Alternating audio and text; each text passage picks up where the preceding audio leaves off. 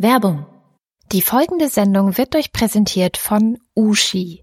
Ushi ist eine neue Periodenunterwäsche hier aus Berlin. Das ist Unterwäsche, die bei manchen Frauen Tampons und Binden komplett ersetzen kann. Ich nutze sie hingegen eher als Backup zu meiner Menstruationstasse, denn ich habe in den ersten Tagen immer eine sehr, sehr starke Blutung. Und mit der Ushi habe ich das erste Mal, seit ich blute, das Gefühl, dass ich nicht ständig Angst haben muss, irgendwo auszulaufen. Das Praktische ist, dass man nach dem Tragen diese Ushi einfach kurz mit kaltem Wasser ausspült und dann kommt kommt sie ganz normal in die dunkle 40 Grad Wäsche. Was ich allerdings besonders gut an ihr finde, ist, dass zusätzliche Binden für mich jetzt komplett unnötig sind. Und tatsächlich sind sie auch das Periodenprodukt mit dem kleinsten CO2-Fußabdruck. Wenn ihr jetzt neugierig geworden seid, dann schaut doch auch mal vorbei auf ushi-berlin.de. Das ist o-o-s-h-i-berlin.de. Bye.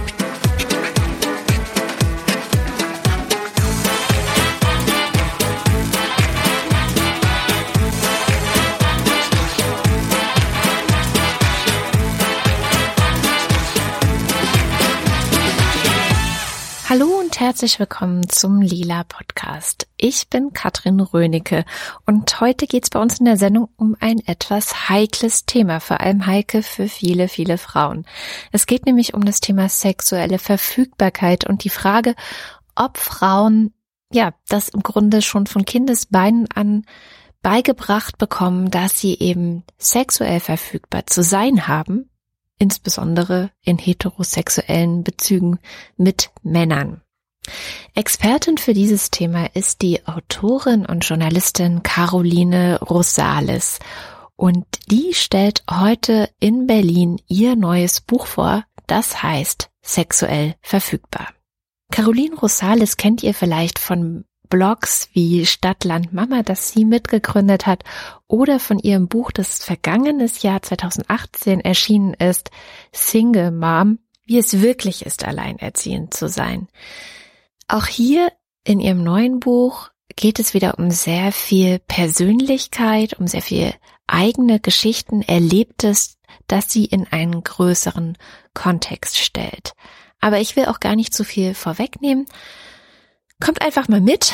Wir fahren jetzt in die Köpenicker Straße, wo heute Abend die Lesung stattfinden wird und ich, Caroline, vorher für ein kurzes Gespräch treffen kann. Ich fuhr mit der S-Bahn in Richtung Heinrich-Heine-Straße.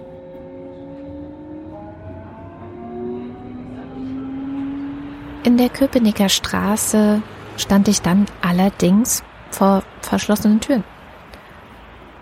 Und irgendwie war keiner da. An dieser Stelle ist vielleicht eine gute Gelegenheit, auf das neue Comicbuch, die Graphic Novel von Emma hinzuweisen. Ähm, vielleicht kennen manche von euch schon den Comic You Should Have Asked. Auch von Emma, der ging vor einiger Zeit, äh, 2017 ist er mir das erste Mal übers Weg gelaufen durchs Netz. Und diese Emma hat jetzt eben ein komplettes Buch über das gesamte Thema Mental Load, also ein Comic über Mental Load geschrieben. Das ist letztendlich, ja, dass an Müttern und Frauen ganz viel mentale Arbeit und mentale Last einzig und allein hängen bleibt und ähm, man dann oft zu hören kriegt, naja, warum hast du denn nicht gefragt? Ich hätte dir helfen können. Aber dass genau dieses im Blick haben, wann man jemanden fragen müsste, auch schon zur mentalen Last gehört. Der Comic ist ziemlich toll geschrieben und ich kann ihn wirklich von Herzen empfehlen, gerade auch für alle Mütter und vor allem Väter und Männer, die vielleicht versuchen wollen, ein bisschen ja, aufmerksamer zu werden für die mentale Last, die viele Frauen im Alltag tragen. Ich bin dann jedenfalls wieder nach Hause gefahren, hatte zwischendrin auch mit Caroline telefoniert. Wir haben uns dann einfach für ein telefonisches Gespräch verabredet und ähm, das kommt dann gleich.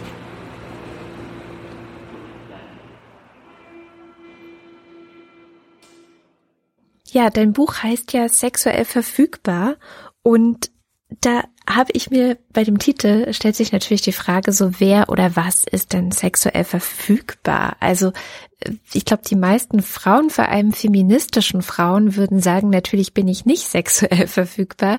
Genau darum geht es ja äh, schon seit Jahrzehnten im feministischen Kampf, dass sozusagen wir selber bestimmen, wann und wie wir Sex haben. Aber dein Buch, das sagt was anderes, richtig?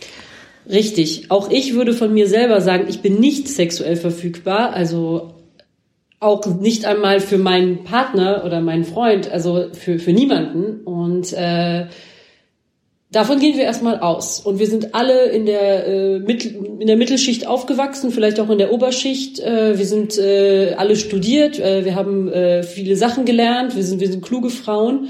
Und deswegen sind uns auch wirklich nicht viele schlimme Sachen passiert, in dem Sinne, dass wir wirklich immer darauf geachtet haben, dass unsere Grenzen nicht überschritten wurden. So sieht es aus, auf den ersten Blick. Und das habe ich mich halt immer gefragt. Und ähm, ich bin auch wirklich selbstbewusst erzogen worden, auch von von von meine Eltern, die waren äh, die waren sehr aufgeklärt und haben immer gesagt, also mein Vater hat sogar Passanten angeschimpft und gesagt, sie fassen mein Kind nicht an, also so richtig, also wenn die irgendwie äh, angefangen haben, meine Locken anzufassen oder so. Und äh, deswegen, also ich kann wirklich sagen, dass ich zum Selbstbewusstsein erzogen wurde. Trotzdem gibt es ein Problem. Und das ist mir erst mit diesem Buch aufgefallen, weil ähm, wenn man wirklich Stück für Stück seine Geschichte aufarbeitet äh, und also seine Geschichte als Sinnbild für alle jungen Frauen meiner Generation und der umliegenden Generation, mhm. dann merkt man, dass so der Grusel, die Banalität im Detail steckt. Also es ist nicht schlimm an sich, wenn man in der Schule ein bisschen gehänselt wird und dann greift dir mal ein Junge zwischen die Beine und packt die an die Brust. Das ist das ist irgendwie, ja, das passiert halt. Und damals war das für die Jungs ja auch noch selbstverständlich. Und dann hast du irgendwann deinen ersten Freund, äh, oder beziehungsweise dann kommen irgendwann die bisschen älteren Jungs und sagen, oh, ich will dich doch nur ärgern, ich leg mal den Arm um dich. Und dann hast du später deinen ersten Freund und der sagt dir, guck mal, hier ist ein Porno von Gina Wild. Also, ich meine, ich will damit ja gar nichts. Ich finde das nur lustig, ich wollte es dir nur mal zeigen. Das ist ja auch nichts Schlimmes. Und dann denkst du dir natürlich, hm, okay, aber naja, man will ja, also man will ja mit dem zusammenbleiben. Und das ist ja, Sex funktioniert ja in dem Alter auch so ein bisschen wie Erpressung. Also nach dem Motto, wenn man ähm, wenn, wenn, wir, wenn wir keinen Sex haben, dann sind wir auch kein echtes Paar, ist dann oft das Argument. Oder äh, zum Beispiel, ich hatte oft das Gefühl, ich war äh, damals acht Jahre alt, ich war ein bisschen dick ähm, ich fand mich selber super in Ordnung, aber ich hatte das Gefühl, die, meine Umwelt findet mich null in Ordnung. Mhm. Und ähm, ich müsste dünner sein, ich müsste schöner sein, ich müsste weiblicher sein. Und äh, irgendwann mit 13 wurde das dann auch sehr dringlich, das Thema, weil ähm, sonst wäre ich nicht auf die Partys eingeladen worden. Sonst hätte ich keinen Spaß mit den anderen gehabt. Ich hatte keine Lust, zu Hause zu sitzen. Ne? Klar. Und so findet man sich dann irgendwann mit bauchfreiem Oberteil, so in den 90ern, ne, äh, auf irgendeiner Box wieder und äh, ja. wackelt mit dem Arsch. Und äh, das ist dann mit den anderen Mädchen Mädchen und hat vermeintlich Spaß. Aber ähm, das, das sind eben, klar, also ob das dann noch lustig ist und so und so, ähm, macht man aus sich etwas. Also man suggeriert dem anderen ständige Verfügbarkeit, ob es jetzt sexuell ist, ob es dir als Mutter ist, ob es Hilfsbereitschaft ist äh, äh, durch unsere Erziehung. Und ich glaube, dass äh, ich finde, äh, wir wollen, also dieses Wort sexuelle Verfügbarkeit signalisiert einfach, dass das viel früher anfängt, als wir uns das denken. Also bei viel kleineren Gesten auch oder oder Gewohnheiten. Mhm. Und ähm, es ist einfach ein bisschen sinnbildlich dafür das Wort, dass man auch im seichten Wasser ertrinken kann. Ja, verstehe. Ich fand so diese Banalität des des des ähm, Sexismus äh, hat Pink Stings das auch ähm, genannt in ihrem in ihrer Rezension, fand ich einen sehr prägenden oder sehr schönen Begriff, dass sozusagen man es gar nicht so merkt, weil es so normal ist. Aber eigentlich, wenn man mal drüber nachdenkt, du sagtest gerade, dir hat einfach jemand zwischen die Beine oder an die Brüste gefasst. Das ist ja eigentlich schon nicht mehr normal.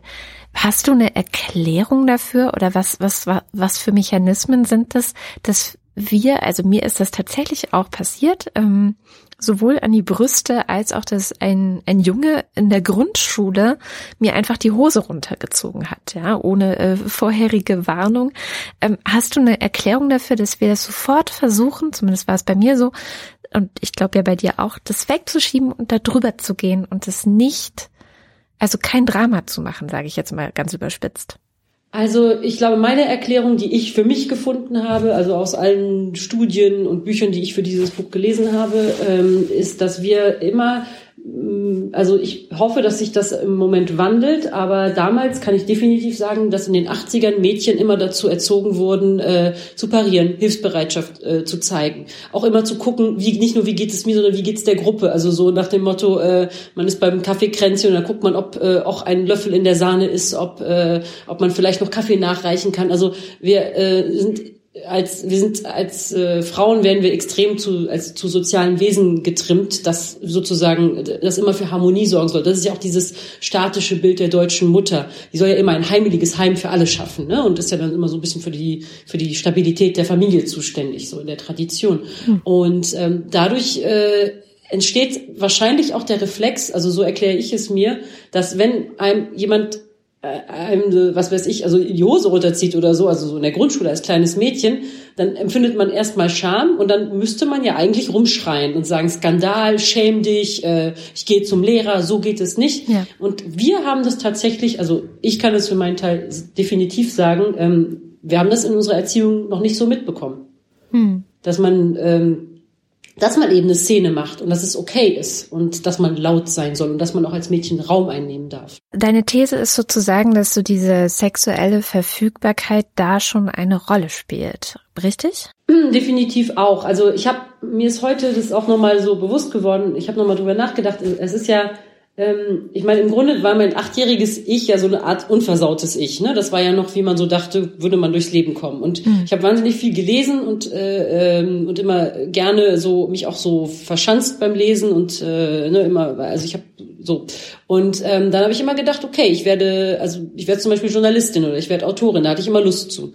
Und irgendwie ist mir dann aber aufgefallen, also dann irgendwann mit 18, 20 habe ich dann diesen Weg eingeschlagen und ich kann wirklich äh, definitiv sagen, dass ich meine allerersten Jobs und äh, auch ähm, ja, also zumindest in meinen Zwanzigern habe ich, hatte ich meiner Meinung nach, war vom Gefühl her, habe ich immer über Aussehen bekommen. Mhm. Also ich habe oft, haben mir so Journalistenkollegen, äh, auch so in, in, einem, einmal so ein Chefredakteur in der Bar, der meinte so, hier ist meine Karte, willst du für mich arbeiten? Und ich dachte mir so, du, du hast keinen einzigen Artikel von mir gelesen, aber okay. Und es war für mich irgendwie so eine Erkenntnis, dass es plötzlich... Äh, dass es, dass es eben wirklich nur um diese Aussehenskategorien geht und ähm, und eben überhaupt nicht. Ich habe auch immer zu Vorstellungsgesprächen habe ich ganze Aktenordner mitgebracht, was ich schon geschrieben habe, also auch an Artikeln, die ich schon gemacht hatte für andere Zeitungen. Und dann war so, ja, setz dich mal dahin, ja, äh, ja, okay, Montag fängst du an, ne? Und der hatte nicht einmal da reingeguckt. Und das war für mich so die Erkenntnis, okay, solange ich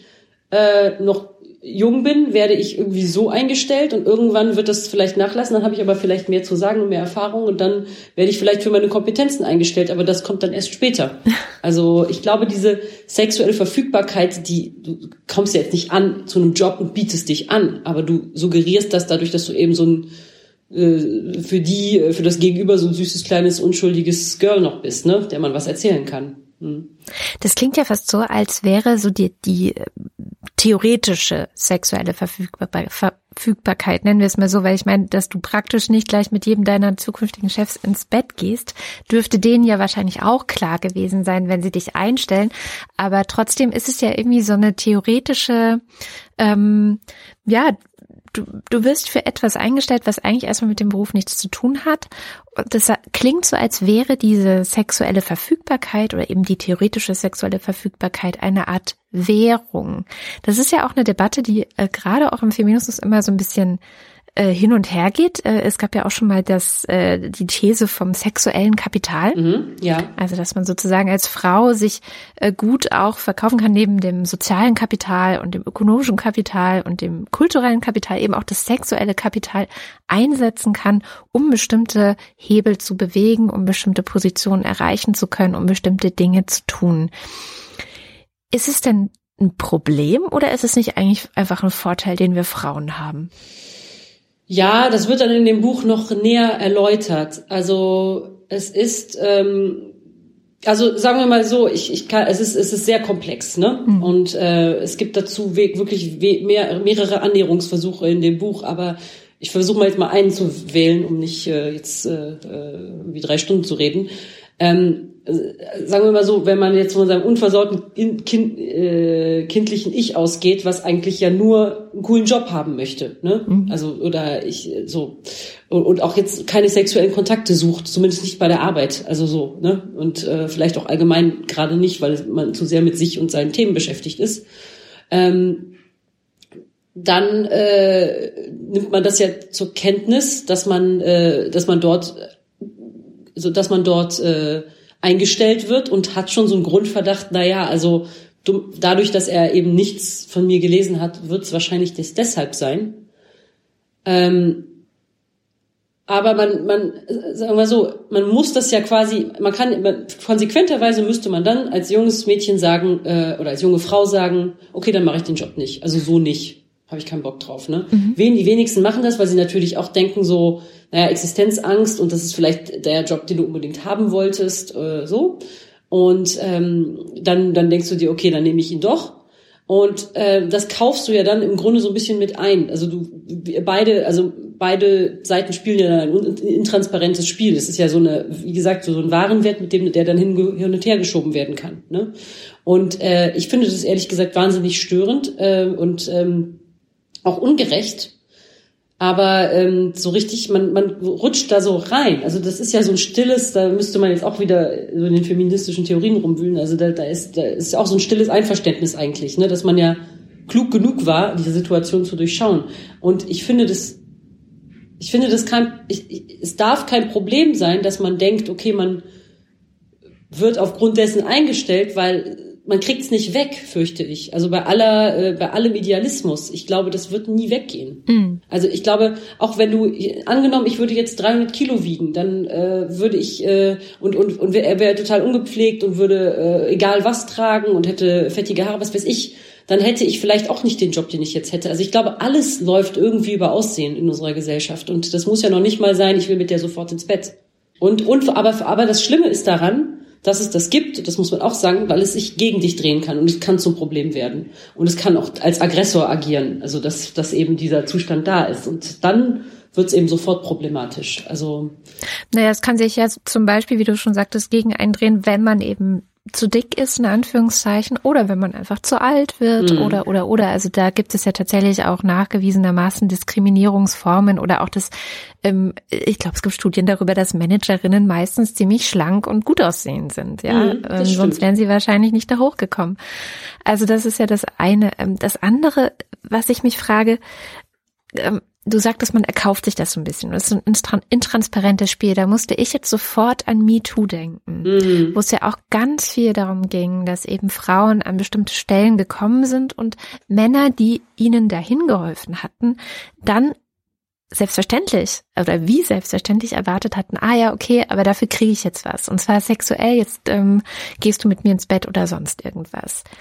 Das ist ja dann wahrscheinlich schon auch die zweite Kehrseite, oder? Wenn man diesen Deal sozusagen, wenn man dieses Spiel mitspielt und diesen Deal eingeht. Ja, das ist vor allem die strafrechtlich relevante Kehrseite. Also das sind ja wirklich ja. Ähm, über ja und darüber deswegen wurde ja auch da so erhitzt drüber debattiert. Ne? Also wieso gehe ich bei äh, wieso geht eine Schauspielerin bei Harvey Weinstein aufs Hotelzimmer? Das kann sie sich doch denken. Ne? Und äh, die andere Seite, also die ich auch eher vertrete, ist, nee, sie kann sich gar nichts denken. Das heißt nicht, weil ich auf ein Hotelzimmer gehe, dass ich gleich vergewaltigt werde. Es ist, ist natürlich, äh, es ist, es ist natürlich grotesk. Also so geht's nicht. Ne? Und äh, das, das ist natürlich, das ist diese MeToo-Auseinandersetzung. Und Gott sei Dank äh, haben wir sie geführt weil das ist die größte Bürgerrechts, für mich ist das, MeToo ist die größte Bürgerrechtsbewegung des Jahrzehnts und äh, das ist, das schreibe ich auch ganz oft in dem Buch und ich will, dass die weitergeht, weil endlich haben wir mal einen Ansatz gefunden, darüber zu reden und deswegen wollte ich auch dieses Buch schreiben, mhm. weil das war mir so wichtig, dass wir jetzt nicht mehr aufhören, dass es jetzt erst losgeht, dass wir alles wirklich auseinandernehmen und dann eben auch auf solche Dinge kommen, eben diesen Nährboden, was legt den Nährboden für, für MeToo, also für, für solche Situationen und endlich erkennen wir sie und übertragen das in den Sprachgebrauch. Und ähm, das ist, glaube ich, gerade erst der Anfang gewesen. Und ich finde das so schrecklich, dass es so auch von männlicher Seite auch schon so in den Feuilletons oder äh, auch im Freundeskreis oder unter Kollegen so eine MeToo-Müdigkeit gibt, die sagen, oh, das, wir haben aber genug geredet. Und ich denke mir so, nee, ich meine 2000 Jahre äh, Frauenunterdrückung seit biblischen Zeiten. Und, und wir haben gerade erst angefangen, drüber zu reden. Es ist doch jetzt erst ein Jahr alt, die, der Diskurs. Also so. Ja, was ich, was ich ähm, auch sehr, sehr spannend fand, eben auch in dieses Persönliche reinzugucken und in die Geschichten, die ja vielleicht gar nicht so schlimm sind und die nicht strafrechtlich relevant sind, aber die eben auch da sind und die wahrscheinlich sehr viele Frauen auch kennen, mhm. ist ja tatsächlich so eine Erwartungshaltung, du hast es schon gesagt, ähm, die dir in der Jugend auch schon bereits begegnet ist, aber vielleicht später, also mir auch später ähm, immer wieder, dass so dieses Jahr ähm, wenn man zusammen ist, wenn man eine Beziehung hat, dann gehört da aber auch Sex dazu, ja. weil sonst fehlt da ja was. Also so auch meistens, es gibt auch da ja wieder Studien, die sagen, ähm, es sind meistens Männer, die der Meinung sind, sie hätten zu wenig Sex. Frauen haben dieses Problem äh, in Anführungszeichen zum Beispiel seltener. Es ist ja meistens so eine Erwartungshaltung vom Mann an die Frau. Ja, du ähm, solltest jetzt hier verfügbar für mich sein, weil wir haben ja eine Beziehung. Und es geht ja so weit, ich meine, Alice Schwarze war ja eine der ersten, die sozusagen aufgedeckt hat, ähm, wie das funktioniert in Beziehungen damals in den 70er Jahren, äh, als sie mit Frauen einfach mal geredet hat und ganz viele berichtet haben, ja, ich erkaufe mir eigentlich mit dem Sex seine Liebe. Ja, ich erkaufe mir damit diese die Nähe und Beziehung, die ich eigentlich suche, ähm, und gebe ihm dafür den Sex, was ja eine unglaublich krude Denkweise ist, dass man sozusagen die Nähe und die, das, was man als, was ich als den Kern einer Beziehung beacht, äh, oder betrachten würde, bezeichnen würde, dass man sich das erstmal verdienen muss als Frau, nämlich über Sex. Ja, ja, und da gibt's auch ein Kapitel zu. Über, über Ehefrauen, über die ich mich immer sehr gewundert habe. Im Grunde so ein bisschen auch über, ähm, über Mütter. Ich kenne wirklich wahnsinnig viele wohlhabende Familien, wo wirklich die, die, das erste Kind ist zehn Monate alt und dann kommt schon das zweite, das dritte, das vierte. Ich meine, klar, das kann man alles so wollen. Aber irgendwie von den Frauen, wenn die, die bekommen dann in vier Jahren irgendwie äh, drei Kinder oder in fünf Jahren vier und äh, man denkt so, äh, wo ist sie geblieben? Ne? Wo, wo ist, ist sie überhaupt noch da? Oder hat sie sich sozusagen für alle anderen aufgespalten? Ne? Und hat sie, äh, hat sie, ist sie jemals ihren eigenen Weg gegangen? Was hat sie sich denn, was waren denn ihre Träume? Und äh, das, also das finde ich krass. Und ähm, auf der anderen Seite muss ich aber auch dazu sagen, dass es mittlerweile ja so ist, dass äh, viele Männer, also dass äh, gerade so in längeren Beziehungen es ja eher so ist, dass die Männer keinen Sex mehr wollen und die Frauen eher da frustriert sitzen und denken so, Gott, ich würde einmal gerne wieder richtigen Sex haben, irgendwie so. Und ne, also so. Es ist irgendwas mit den Hormonen, ne? dass der Hormonhaushalt sich verändert und irgendwie bei Männern das Testosteron sinkt ja. und bei Frauen irgendwas anderes steigt. Ich weiß gerade gar nicht mehr, aber ja. Das war so lustig, weil das habe ich, glaube ich, auch erzählt in meinem Buch. Also ich habe das gar nicht so gesehen, das Problem, weil ich habe äh, also so man sagt ja so mit Frauen ab 35, die haben dann mehr Lust auf Sex und bei Männern lässt es ab 45 nach. Das ist ja immer leider die Beziehungskonstellation, in der viele sind, ne? Also so so. Und äh, eine Freundin von mir, die kam dann zu mir bei einem Abendessen und die meinte so, du bist jetzt 35, aber warte ab, bis du 40 bist, dann machst du es mit jedem. Dann hast du und ich denke mir so, oh mein Gott, hast du Lust auf jeden, egal wen, den Bauarbeiter, den Klempner, völlig egal. Und ich denke so, oh mein Gott, also so. Also ich meine, klar, es war so lustig gemeint, aber ähm, ja. es ist, äh, ich habe das eher so so, dass das ähm, oder ich bekomme das eher so gespiegelt äh, aus meiner Umgebung, dass die Frauen echt gerne mal wieder Anerkennung oder Verliebtheit oder Sex haben möchten ab einem gewissen Alter und mhm. das passiert dann in ihrer Beziehung nicht mehr, weil die Männer irgendwie auch nicht der Frauen genug Aufmerksamkeit gegenüberbringen und äh, ich glaube, mittlerweile hat sich dieses Bild von diesem so immer potenten, äh, geldverdienenden Haus, äh, also so Man, so ein bisschen abgenutzt. Also ähm, es gibt aber auch genug, ich kenne aber auch Beispiele und die erwähne ich auch, wo äh, natürlich äh, so zwecks Ehen, äh, also Geld, also so Geldheiraten äh, vollzogen werden, wo die Frauen eben mm äh, ganz klar den Deal eingehen. Ähm, ich kenne, also die würden das zwar nie so sagen, aber ich habe wirklich ein paar Bekannte, auch gute Bekannte, wo ich das definitiv so unterschreiben würde, dass das genau so passiert ist und dass die sich halt so auf den Deal eingelassen haben. Ja. Eine, eine Sache hast du vorhin noch gesagt, nämlich, ähm, dass jemand in deiner Jugend, das hast du ja auch als, als Szene in deinem Buch, ähm, so sagt, so guck mal, wir gucken jetzt mal diesen Porno mit Gina Wild und dann schauen wir mal, was du dazu sagst, sinngemäß. Was ist daran denn das Problem? Nein, ja, nein, also ich, äh, nee, ich habe äh, nichts gegen Pornos, solange sie ähm, auch wieder hier strafrechtlich relevanter Bereich. Also ähm, ich, ich finde Pornos sogar gut, aber ähm, ich will halt nicht, äh, dass irgendwie Menschen zu Schaden kommen und also mhm. ne, und das ist irgendwie an Körperverletzung grenzt. Das finde ich äh, uncool. Und ich glaube, ich würde auch, wenn mein Sohn ein bisschen älter ist, würde ich ihm irgendwann mal erklären, äh, weißt du, auch, auch was ihm wahrscheinlich super peinlich wird, aber so, äh, pass mal auf in, von, von diesen gängigen Pornofilmen, in diesen, wenn du so mit einer Frau Sex hast, wird sie in 300 Jahren keinen Orgasmus haben. Es ist noch nie passiert in der ganzen Menschheitsgeschichte, vielleicht einmal. Aber so wird es nichts. Und, äh, ne, und äh, ich glaube, ehrlich gesagt, äh, dieses Gespräch gab es zu meiner Generation nicht. Es war so ein bisschen so ein Clusterfuck, weil die Jungs haben sich das angeguckt, die Pornos, und dachten so, ah, okay, alles klar, jetzt habe ich es verstanden, so bin ich der Man. Und dann haben die das ihren Freundinnen gezeigt und haben gesagt, so, guck mal so, ne? Und die Freundin dachte so, ah, okay, so muss ich mich also verhalten, damit er mich gut findet. Mhm. Und ich glaube, so haben sich beide gegenseitig irgendwie was vorgemacht. Also also diese, diese Generation äh, Porno ist äh, also die erste Generation, wo es noch auf VHS-Kassetten war, so wie zu meiner ja, Zeit, ja. auf DVDs. Ne? Ähm, ich glaube, das hat ähm, ja irgendwie zu einer relativ unnatürlichen Sexualität geführt. Ne? Weil man hätte ja auch mhm. sagen können, so als junges Paar, ah, ich finde das toll, ich finde das toll, und das irgendwie so ein bisschen so rumprobiert, ohne dass man irgendwie so eine TV-Anleitung hatte, ne? so eine Brauchsanweisung.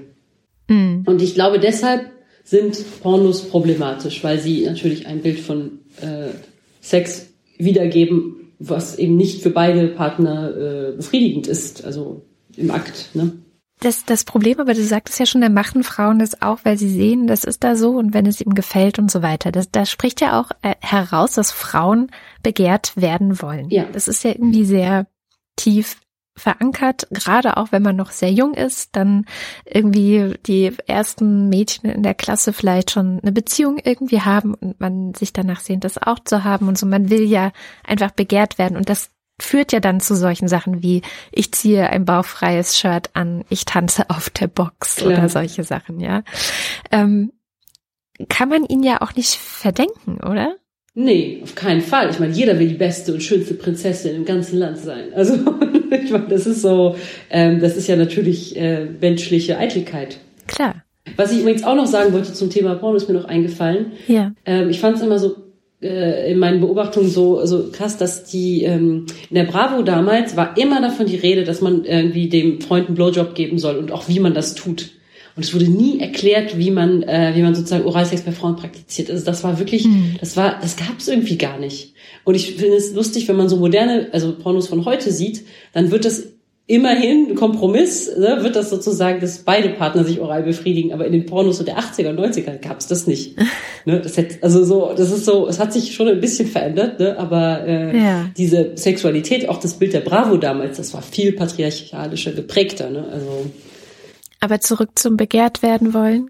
Ja, also ich habe mal auf einer Lesung, ich war auf einer Lesung in, in Berlin vor sechs Wochen oder so und da sagte ähm, die eine Autorin, es gibt kein weibliches Begehren. Das Begehren liegt darin, äh, begehrt zu werden. Also die Lust liegt darin, begehrt zu werden.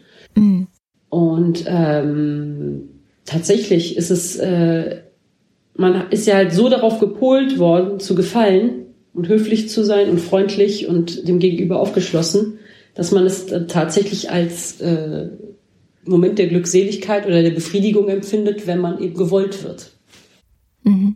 Also ähm, mir hat lustigerweise auch mal jemand erzählt, also so eine Freundin auf äh, einer Party, die meinte, sie hätte so eine These gelesen. Ähm, es gibt ja so so so weibliche, also so so äh, also auch für Frauen gemachte Vergewaltigungspornos sozusagen, also die jetzt nicht. Mhm. Und natürlich will kein Mensch äh, vergewaltigt werden, das ist, äh, also das steht völlig außer Frage. Aber so dieser Gedanke, dass ein, dass ein Typ sozusagen dich so sehr will, dass er ihm sogar dein Wille egal ist, ne? Mhm. Das so. Also dieses verstärkte weibliche, also ne, dieses begehrt werden, das finden, das ist halt so der Trigger, dass viel, dass das viele Frauen, die solche Pornos gucken, eben super finden. Mhm. Also in so extremer Form. Also natürlich sehr komplizierter Bereich, ne? Aber Absolut. Also gerade auch psychologisch, glaube ich, wahnsinnig schwieriges Terrain, weil letztendlich, wenn ich die ganze Zeit begehrt werden möchte und das mein Ziel ist, ich spreche jetzt wieder aus eigener Erfahrung, also ich war bei, in meiner Jugend da auch kein bisschen anders, dann laufe ich natürlich Gefahr, mich anderen anzupassen und so zu sein, wie ich denke, dass andere mich gut finden und gar nicht so sehr einfach so zu sein, wie ich bin. Genau. Und das hat dann zur Folge, und das, äh, genau, äh, das sehe ich auch, dass, dass man sich dann halt von sich selbst entfremdet. Ja. Und einfach auch gar nicht mehr ähm, weiß, wer man eigentlich war und was seine Pläne waren, weil man sich immer auch, man hat sich auch vielleicht dem Verhalten von Freunden angepasst, die man hatte, oder von Männern, die man zusammen war. Und äh, ich glaube, so in meinen Zwanzigern hatte ich schon so eine Beziehung, wo ich danach wirklich erstmal so dachte, so, äh, da habe ich mich wirklich danach selbst wiedergefunden. Das war so, weil man sich irgendwie so, so sehr es dem anderen auch recht machen wollte. Ja. Also das hat, ich finde, ich glaube schon, dass das automatisch zur Folge hat. Dass man mal nie auf sich achtet, dann passiert doch nichts. Und das halt in der großen Zahl. Also es sind ja sehr, sehr viele Frauen, die sich so verhalten. Und da war jetzt eine der Thesen, die ich ganz spannend fand, ähm, sind dann Frauen nicht irgendwie auch Komplizinnen dieser ganzen Struktur und des Patriarchats eben durch ihr Verhalten?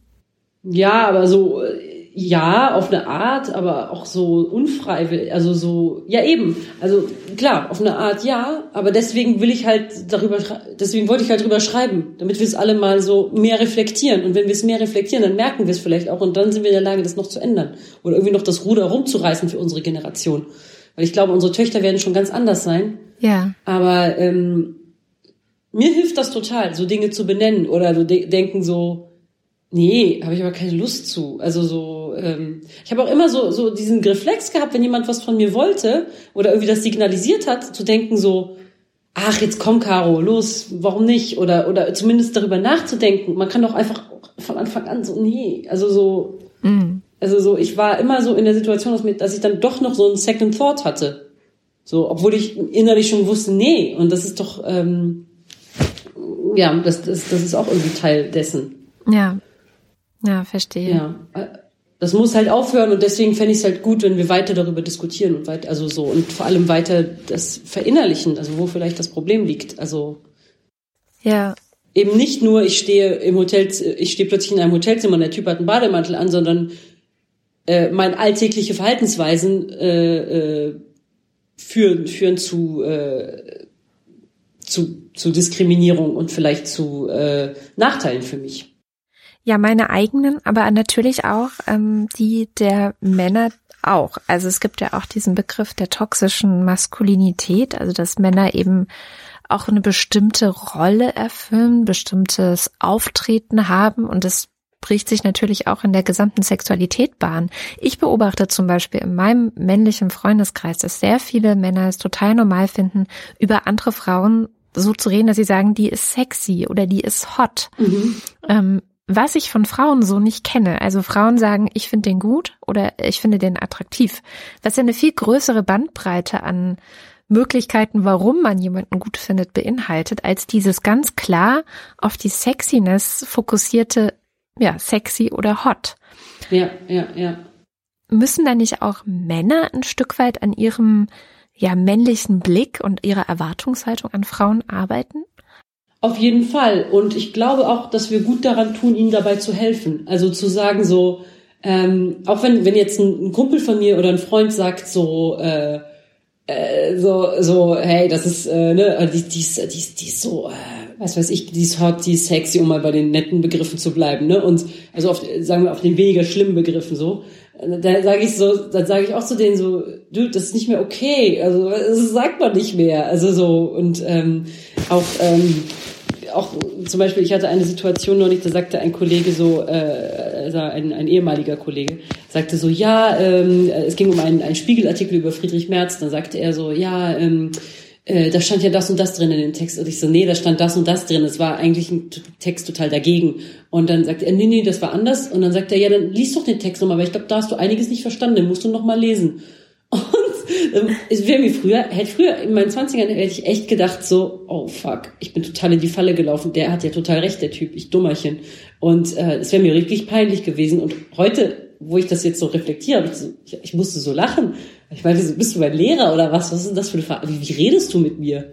Also so und äh, und dann hat er es auch gemerkt und ich glaube, damit ne, kann man Leuten auch wirklich helfen, indem man es reflektieren kann und auch benennen kann.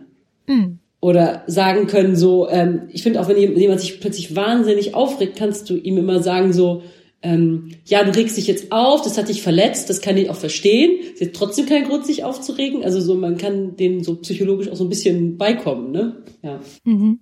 Das heißt also ruhig auch im Kontakt oder in der Auseinandersetzung über dieses Thema treten, auch mit dem männlichen Geschlecht. Das wäre sozusagen die die Lösung so ein bisschen mit. Ja, ja, ich finde den auch immer schön auf die Füße treten. Also immer sagen, wenn einem was nicht passt und irgendwie seine so, so durch diese innere Reflexion, also dann auch seine eigenen Grenzen kennen und die viel ja. enger ziehen. Weil wenn man schon so im Kleinen darauf achtet, mir sagte auch mal ein Chef so, äh, äh ja, Sie sind, also äh, es ging um, um so eine äh, Gehaltsverhandlung, da sagte er zu mir, Sie sind so aggressiv. Oh. Und ich so, ja. so, aber das hätte er jetzt wenn ich dem Kollegen nicht gesagt, aber ich weiß so, ja, was, lass mir doch keine Wahl, was soll ich denn machen? Also dann ist es, man kann ja auch vieles mit Humor lösen, aber dann checken sie es auch irgendwann, ne, dass man so, mhm. das, dann, dann kommen vielleicht das, solche Sätze irgendwann nicht mehr, ne? Wäre das auch was, was du versuchen würdest, deinen Kindern mitzugeben? Also du hast ja irgendwie Sohn und Tochter. Mhm. Das ist ja, ich habe das gleiche Projekt. Also ich habe auch so irgendwie sowohl vor, meine Tochter ähm, zu schützen, also nicht zu schützen, aber zu immunisieren ein Stück weit gegen solche Geschichten. Also da, dass sie eben nicht die gleichen Demütigungen erleben muss, wie ich sie erlebt habe, sondern dass sie es eben viel früher schon lernt, ihre Grenzen zu setzen und aber auch natürlich dem Sohn beizubringen, äh, wenn jemand sagt Stopp und das möchte ich nicht, dann dann heißt es auch Stopp und du machst dann auch nichts. Ganz genau, ja. Wobei, also äh, ich, grundsätzlich ja, absolut. Also da schreibe ich sofort. Allerdings ist es tatsächlich so, wenn mein, also das meine Tochter ist wirklich äh, ist aber das ist sie wirklich von Geburt an, also die, die ist wirklich, ich muss eher den Sohn vor der Tochter schützen. Also so, das ist, äh, die waren, wenn die mit ihren beiden Freundinnen oder mit ihrer einen Freundin hier ist, dann ist wirklich mein Sohn und der ist älter, der ist irgendwann zu mir gekommen und hat sich einfach mal, hat wirklich geheult. Also einfach so, so, so aus Erleichterung, dass ich da war. Weil ich, ja, ich glaube, die Mädels haben ihm so hart einen mitgegeben, dass, dass ich dachte so, okay, also die haben ihm wirklich auch kein Land gewinnen lassen und so. Und äh, ja, ja, gut, so, also das, äh, das ich, ich glaube, dass ähm, wenn wir unseren Mädchen vorleben, also alleine das, ich glaube, es reicht fast manchmal schon, den Sachen vorzuleben. Mhm. Mama muss arbeiten, Mama muss äh, auf eine wichtige Veranstaltung, Mama macht wichtige Dinge, also Dinge, die Relevanz haben. Ne? Äh, äh, Mama macht sich schön, aber sie äh, sie, sie tut das, äh, weil sie Mode liebt. Und äh, ich glaube, wenn meine Tochter sagt, ich will aber pink, dann sagt sie das so mit einer, ähm, das, die Attitüde ist eine andere. Als wenn ich yeah. sonntags mein Kleidchen anziehen musste für meine Oma und ich hatte keine Lust. Ja.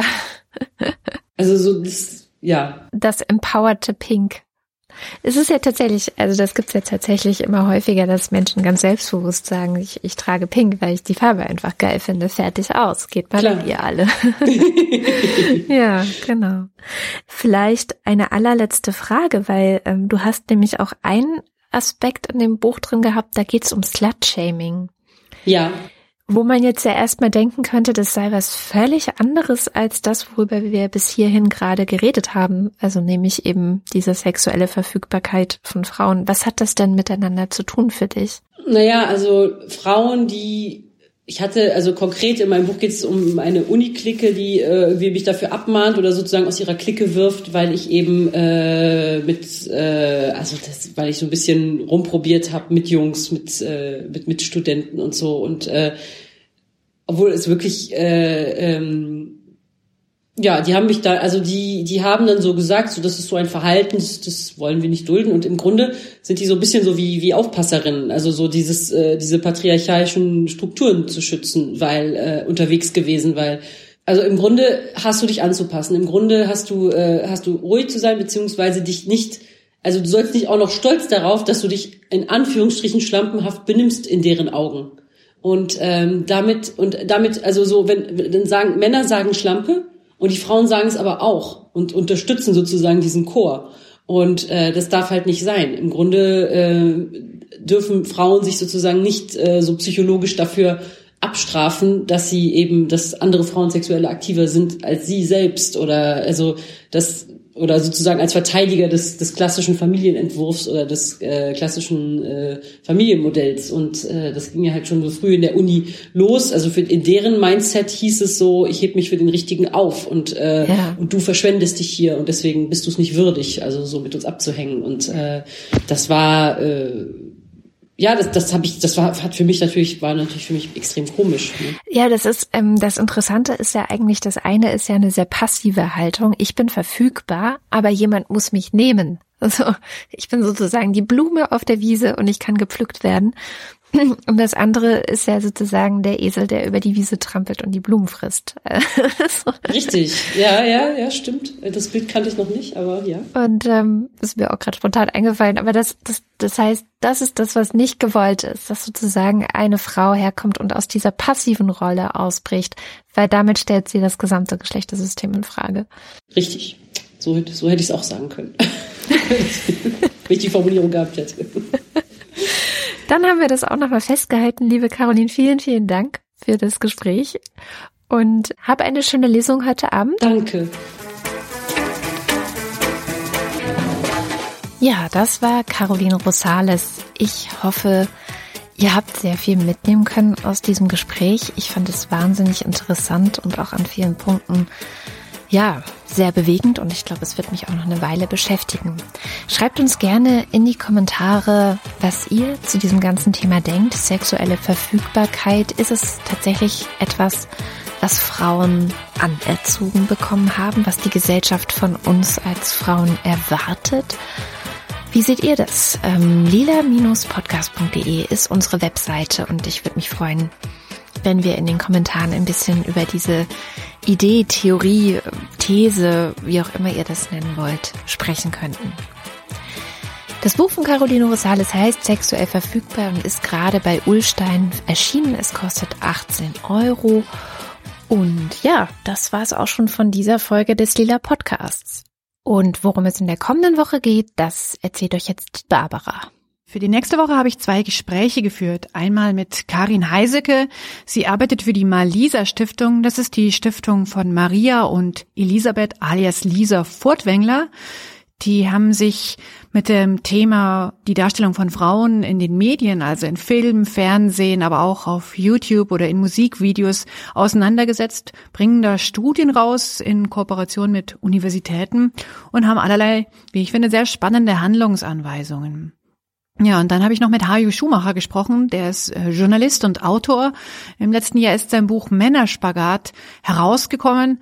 Ja, und wir haben über allerlei geredet, über Beziehungen, wie Beziehungen auf Augenhöhe sein können.